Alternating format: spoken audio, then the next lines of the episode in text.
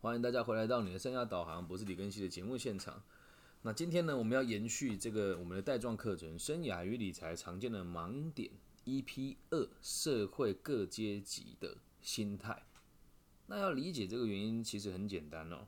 人哦，最害怕就是找不到自己的定位，以及不理解自己真正的需求。那透过这个节目呢，前一集我们提过这个非常常见的盲点嘛。那我们现在跟大家分享，就是这个社会阶级该有的样貌。上一集里面呢，我们有提到一个很基础的认知哦，就是认识自己的多寡跟认识工作的的多寡的一个小小的分类啊。那你认为自己处在哪个圈圈里面呢？我们看到这个认识自己跟认识工作的分类是在于你心里面的，这个叫内在的自我认知的分类。那接下来呢，就要带大家去想一想，那你外在的自己。别人是怎么区分我们的？那这一集呢，希望你可以分享给对于社会架构有兴趣的朋友，然后或者是接下来现在要踏入大学的学生时期，却还不知道自己需求的人，又或者是正在社会的底层努力的朋友，又或许是正在准备转行做业务工作的这个求职者。你听完之后觉得适合给谁听，就可以分享给谁听哦。那这个东西其实它没有一个正确的答案，它也不是一个什么很严谨的假设跟假说，这只是我个人的一个研究而已。但到目前为止，应用到各种不同的单位去授课呢，所得到的回馈，大家也都还蛮认可的。所以希望透过这个方式，让大家理解社会阶级的不同阶级当中每个人的心态是什么。我们的社会本来就有非常明显的阶级，只是我们常常选择视而不见。特别是现在在网络的这个兴盛的状况当中，大家都会觉得，哎，好像网络上大家都很平等啊，大家都可以这样捡到枪乱喷啊，就是在网络上很有绝对的言论自由。这一点我真的觉得我们要跟大陆多多学习哦。台湾大家都可以匿名互相批评，但在大陆多数都是会实名制嘛。那我也希望大家能够理解这件事哦。不要认为网络上的东西是真实，网络上的东西永远都是虚拟的。除非今天我们所有的工作跟收入都从网络这边被人家影响，你有本事透过网络线吃饭给我看呢？有本事透过网络线你弄出一件衣服给我看呢？你说，诶，好像我们用网购不就买得到了吗？那我问你啊，你能够用网络生产出东西来吗？我们还没到那个阶段嘛。今天如果可以完全人与人都不接触的话，现在疫情就不会那么麻烦。我们在实际的社会架构当中，我们还是很常得跟别人接触的，所以这个社会阶级，而且你听一听哦，可能很多人会认为这个太尖锐，然后很多人是不能接受，但我觉得我有义务告诉每一个人，毕竟这是我看到真实的世界。至于你愿不愿意接受，那就得看你自己的逻辑是什么了。因为生涯规划跟理财这张图就可以道尽一切了。那我们现在一层一层说起哦，一共呢分成。一二三四五六，一共分成六层。如果你现在手上有纸笔的话，麻烦你拿一张纸画一个三角形，把它分成六等份，由下到上分成六等份。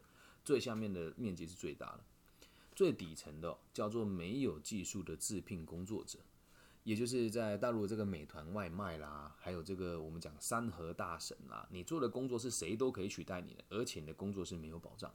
那台湾有哪一些？比如说位阶比较低的基础劳工。水电啊，泥做很可能就做一天日领的，又或者是现在我们很有名的 f 片打跟 Uber Eats，你在加入的时候没有劳保跟健保，你只有工作的时候才有钱，没工作的时候就没钱哦。那很多人说做这个没前途跟没出息，但我也不这么认为，我还宁愿哦，我还宁愿哦，你真的在没有钱的时候来体验这种生活，这种生活我自己就有度过一阵子哦。在 Uber E 刚进来台湾的时候，为了我不是没钱，是为了让大家理解这东西是否能赚钱，在台湾有一个街友协会。还有这个更生人保护协会都有聘我讲过这一堂课，因为确实它是一个很新兴的行业嘛，你就可以在完全没有任何限制的条件之下去成为一个自己自聘的工作者。那这样子的人哦，其实收入不算差。如果你在台湾哦，是水电跟泥做有技术的，一天三千块、四千块都不是问题，月入十万都都是 OK 的。但是这个东西我必须得讲。你是制片工作者，所以你得非常辛苦的去承接案件，而一旦你没工作了，就没钱。我当时在跑副片的时候，两个礼拜我赚了四万块台币。啊，Uber Eat，那为什么可以这么做？原因是因为，就算他是没有技术的制片工作者，他还是有分聪明的跟平庸的，还有懒散的。我是属于聪明又努力的，于是我会去看在什么地方人给的小费最多。啊，给你四个选项：公司行号、诶，特种行业、学校、公家机关跟汽车旅馆，哪个地方人叫的外卖最多？哪个地方给的小费最多？出乎你意料之外的是汽车旅馆。因为在汽车旅馆呢，大家做的都是比较不见得光的事情嘛，否则也不需要开个房间去做一些什么事。至于做什么事，咱们有机会再谈哦。那去了之后，很多人因为他只有三个小时的时间，他就会很快速打发你走。有的人就连钱都不找，他就有小费可以给你了。那我是从凌晨五点跑到晚上十一点半，才能够赚到两个礼拜四万块台币的收入。这样子的人他没有不好，可是你要想哦，你老了之后怎么办呢？你还有办法像年轻时候这样子很努力的去为你的生活做劳动的付出吗？而在当时哦，其实我是骑摩托车做外卖的，有一个爷爷他就骑脚踏车也在送外卖啊，他就问我说：“你身强体壮的，看起来也很聪明，还看过你跟外国人讲话，为什么你要做我们这样子的工作？你不是在抢我的市场吗？”我说：“我是来体验人生的，这是最底层的人，没有技术的制片工作者。”我现在讲的这个类型哦，还算有点尊严。我在讲，在台湾有很多这个类型的人，却被别人当作是非常高尚的存在。就是在台湾的一些创业非常微规模的创业者，他们通常不赚钱，都是父母赚钱再分给他们。那他们会告诉别人说，他们就是创业者。特别在台湾，现在很多年轻人都会自称什么青年创业家啦、斜杠青年啊，什么什么海外归来的什么什么高阶主管，他们其实任何的。经济收入都没有，他们可能连收入都是连父母都父母给他的，所以没有技术的这边工作者不代表很差，有可能你的生命就比较轻松一点，所以你不需要为你自己负责，想当然尔了，你的价值就稍微低一些些嘛。那反过来说，如果你有有钱的爸妈，那倒无所谓；如果没有呢，你就在底层过一辈子，这是最底层的人，没有技术的这片工作者。接下来往上一层呢，叫做没有技术的劳工。什么叫做没有技术的劳工啊？你的工作虽然是正职的，但是任何一个人都可以取代你。我们讲最入门的保全、作业人员、清洁人员，还有这个超商的店员、加油站的服务员，这个就叫没有技术的劳工。基本上，只要你不缺胳膊断腿，智商在六十分以上的话。人家说 A 你就做 A，人家说 B 你就做 B，这个叫没有技术的劳工。在台湾跟大陆，我认为做这样子的工作也没什么不好，毕竟这是实话，这两个地方的基础的社会的福利都不算太差。请大家要有世界观啊，这这是实话。所以没有技术的劳工，你要在你现在所属的地区，像我在台湾嘛，一定没有问题的。台湾的最低薪大概就两万。三千块到两万两千块左右，而我们在台湾一个便当最贵，不要在台北最贵五六十块就很够你吃了。所以没有技术的劳工哦，你现如果你现在在这个圈圈里面，而你是大学毕业生，我就必须得讲，这比较可惜，你根本就不需要浪费这个钱。没有技术劳工，大概就是这个，谁都可以取代你。但是你也不要气馁啊，既然谁都可以取代你，反之你也可以去取代每一个人呢。啊，反正我今天洗碗。明天洗衣服，后天当清洁工，大后天当保全，我也可以过一辈子啊！很多人都以为哦，这样子的方式叫自由自在，我也确实认同啦，这样子是自由自在没有错。可是你能这样子蒙混到几岁？对吧？那如果你现在已经五六十岁了，还过这样子的生活，必须得讲，那你要过得很开心，因为这是你自己的选择。说穿说穿了，每个人都是赤裸裸来到这个世界。我们也会赤裸裸离开这个世界，所以在哪个阶级过生活，它并没有正确的答案哦。好，这一层叫做没有技术的劳工，基本上过一辈子不是问题啊。如果夫妻两个人都是没有技术的劳工，月薪大概加起来大概在五万到六六万左右。那如果这样子的一对夫妻生活在比较乡下的地方，像我在彰化，六万块一个小家庭很好过了。幼稚园呢就读所谓的公托嘛。那小学呢，就读这个户口哪里，我们就读哪里嘛。然后中学的学费也不贵啊。那高职的时候就让他读建教合作，大学的时候就可以一边工作一边上班，你也可以过一辈子啊，还是可以养家糊口了。再往上一阶就到第三阶了，叫做有技术的劳工。这里有很多人都会误会哦，好像觉得劳工是不好的，其实没有。有技术的劳工哦，我们讲一句，在我们台湾的护国神山啊，某机电公司啊，在里面的工程师就是有技术的劳工啊，年薪最差，我们讲我们讲最顶顶端大概一百五十万台币啊。那如果你是一般的，我们刚刚讲那个水电师傅，就是说日领三千块那一种师傅，你的技术是很纯熟的，而且有办法发包给其他，这个叫有技术的劳工，在台湾一年一百万都不是问题。你的只要是你有相关的技术，一个年赚到一百万，那都不是太困难的事。而有技术的劳工这一点就很可惜哦。你如果选择当劳工，你就要一辈子付出劳力。那通常哦，最辛苦的就这一群人，但他的收入不差哦。为什么？下面有没有技术的劳工跟约聘人员？那上面还有所谓的主管，你夹在中间，你得负责所有的事情，也没有不好。但你对于自己的生活的选择就很低，你只能做一件事。就是满足你的老板跟满足你的主管对你的要求而已。你会想要把事情做好，但记住一件事哦，事情做好永远跟赚钱呢都不会是画上等号的。这样能够理解吧？有技术的老公啊，你如果觉得很难理解哦，现在可以去看你大学读的科系，只要是这个资工啦，或者是这个物理啦、化学啦、化工啦，这都是一门技术，这个就是有技术的老公。这样能够理解吧？很多人说，哎，那为什么在台湾的这个医医学跟所谓的这个理化分类的这个分数这么的高？也许在台湾地区的这个有技术的劳工的薪资是蛮高的，但是回归到根本哦，如果你这么工作的话，也不能说你没灵魂啊，就确实是你的工作就是这样子一辈子，也没有不对，也没有不好，但是还有一群人比你更轻松，在往上看一阶，就来到第四层了。第四层就叫做管理阶层。我们不难看到很多人在社群媒体或是现在直播平台上自称自自己是做主管的啦，说什么自己很有观念呐。你就记住一件事哦，管理阶层哦分成五个部门：生产、销售、研发、人力资源跟财务。我们一个顺口溜叫“产销人发财”。如果你没有专精两门以上，就没有资格说你是管理阶层，那个就叫做有技术的作业人员而已哦。以我自己。作为例子跟大家分享，嗯，我专精三门，也不能讲专精啊，对这三个东西是有概念的。第一个是财务，因为毕竟也是从 Big Four 历练出来的嘛。然后就是我们所谓的这个产销人发展里面的财务财务部门。然后第二个呢是人力资源，在世界第一大鞋厂担任人力资源的管理师。那第三个呢，就是所谓的这个销售，以前在全亚洲最大的房屋中介集团担任房屋中介人员，所以我了解三个管理部门的专业能力。但在这这个地方，管理阶层的收入就可以从台币一百七八十到台币四百五百都有可能发生，因为在这个阶级，其实它 range 是非常宽广的。但是在我们一般的认知当中，其实很少会要你的孩子去担任主管。因为一般人也都不是管理阶层，绝大多数，所以你就看我们的节目也是一样啊。我我的设定的族群是在这个三角形里面，每一个愿意往上走的人。可是愿意往上走的人多吗？会行动的人多吗？会想的人很多，但会行动的人很少。所以会听我节目的人本来就不多。但是要怎么往管理阶层走？其实方式非真的非常的多。有机会再跟大家提啊。如果你真的想要走管理阶层，我我有一套。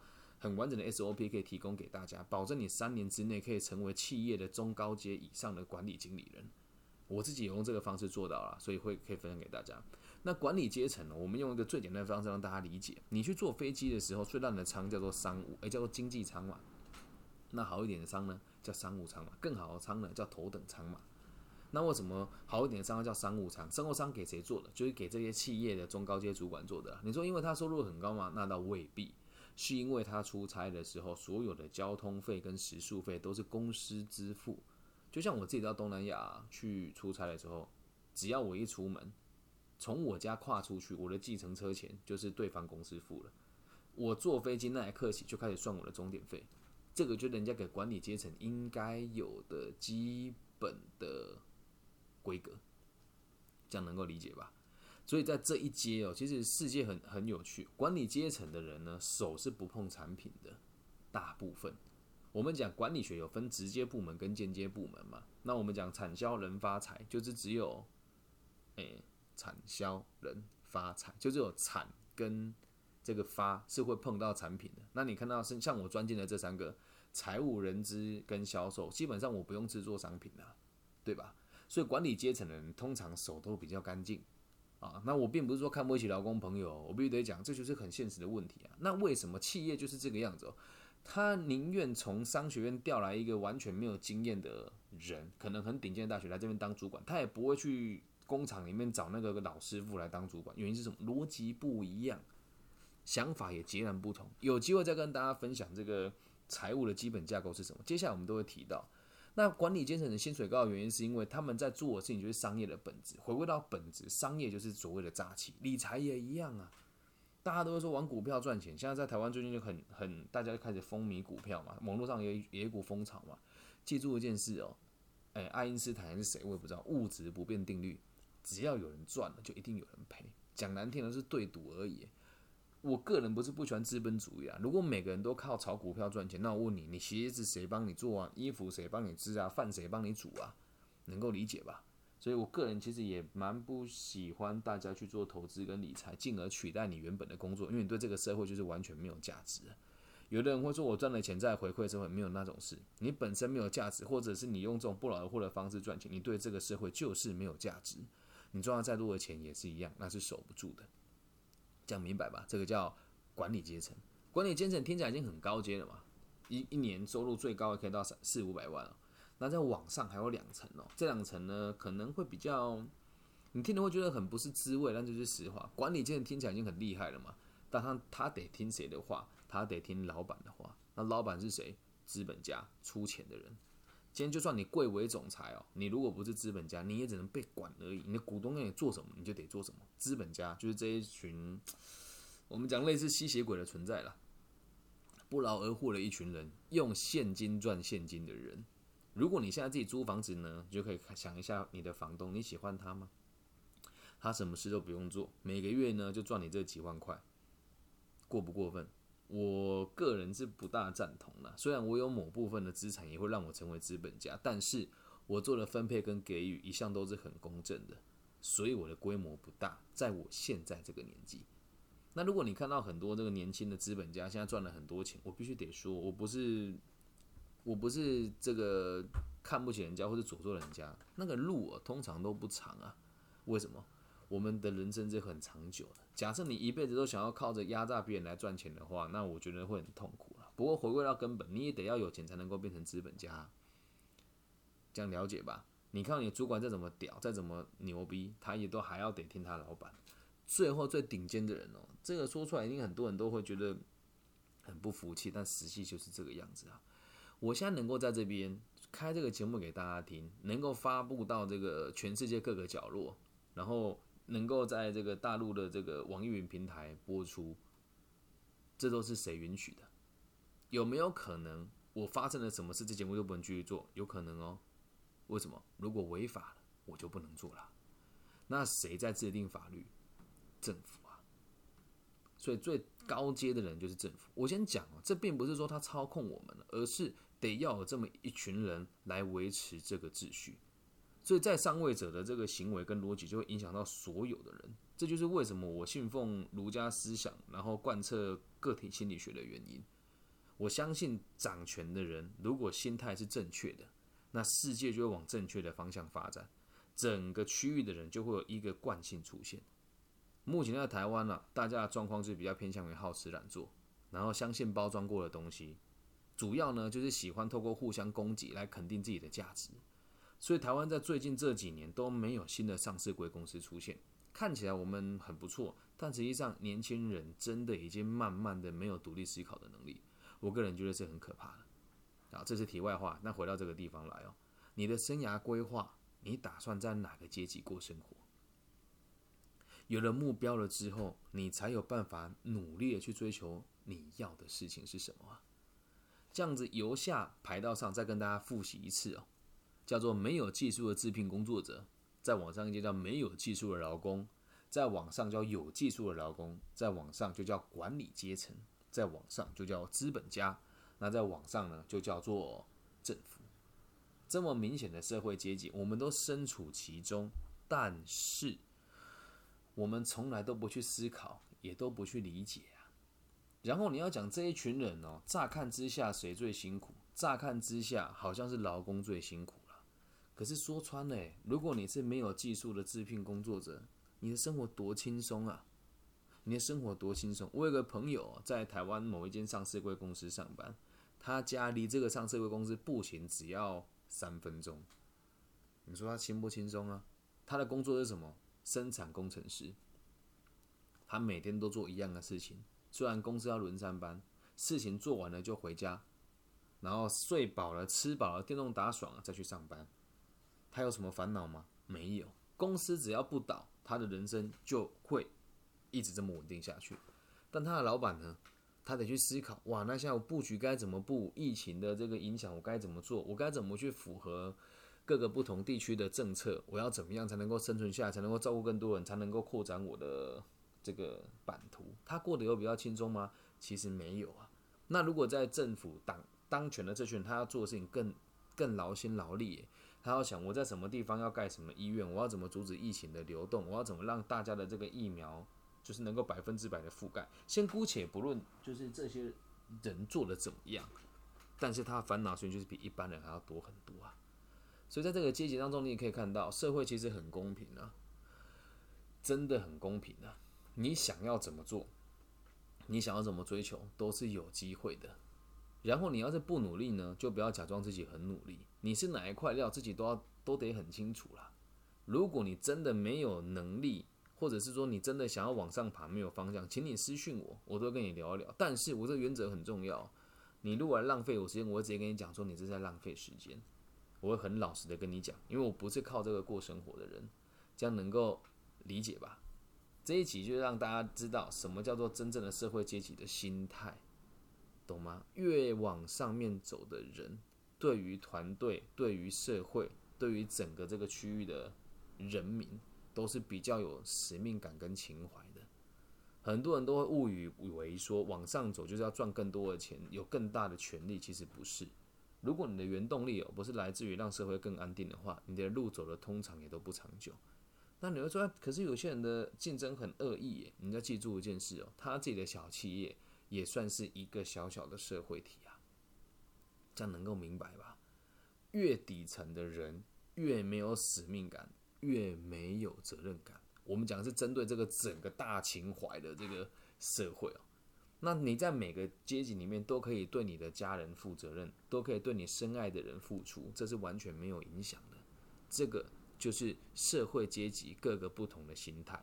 那你要再去想一件事情哦。那如果你是底层的人，有需要理财吗？基本上不需要了。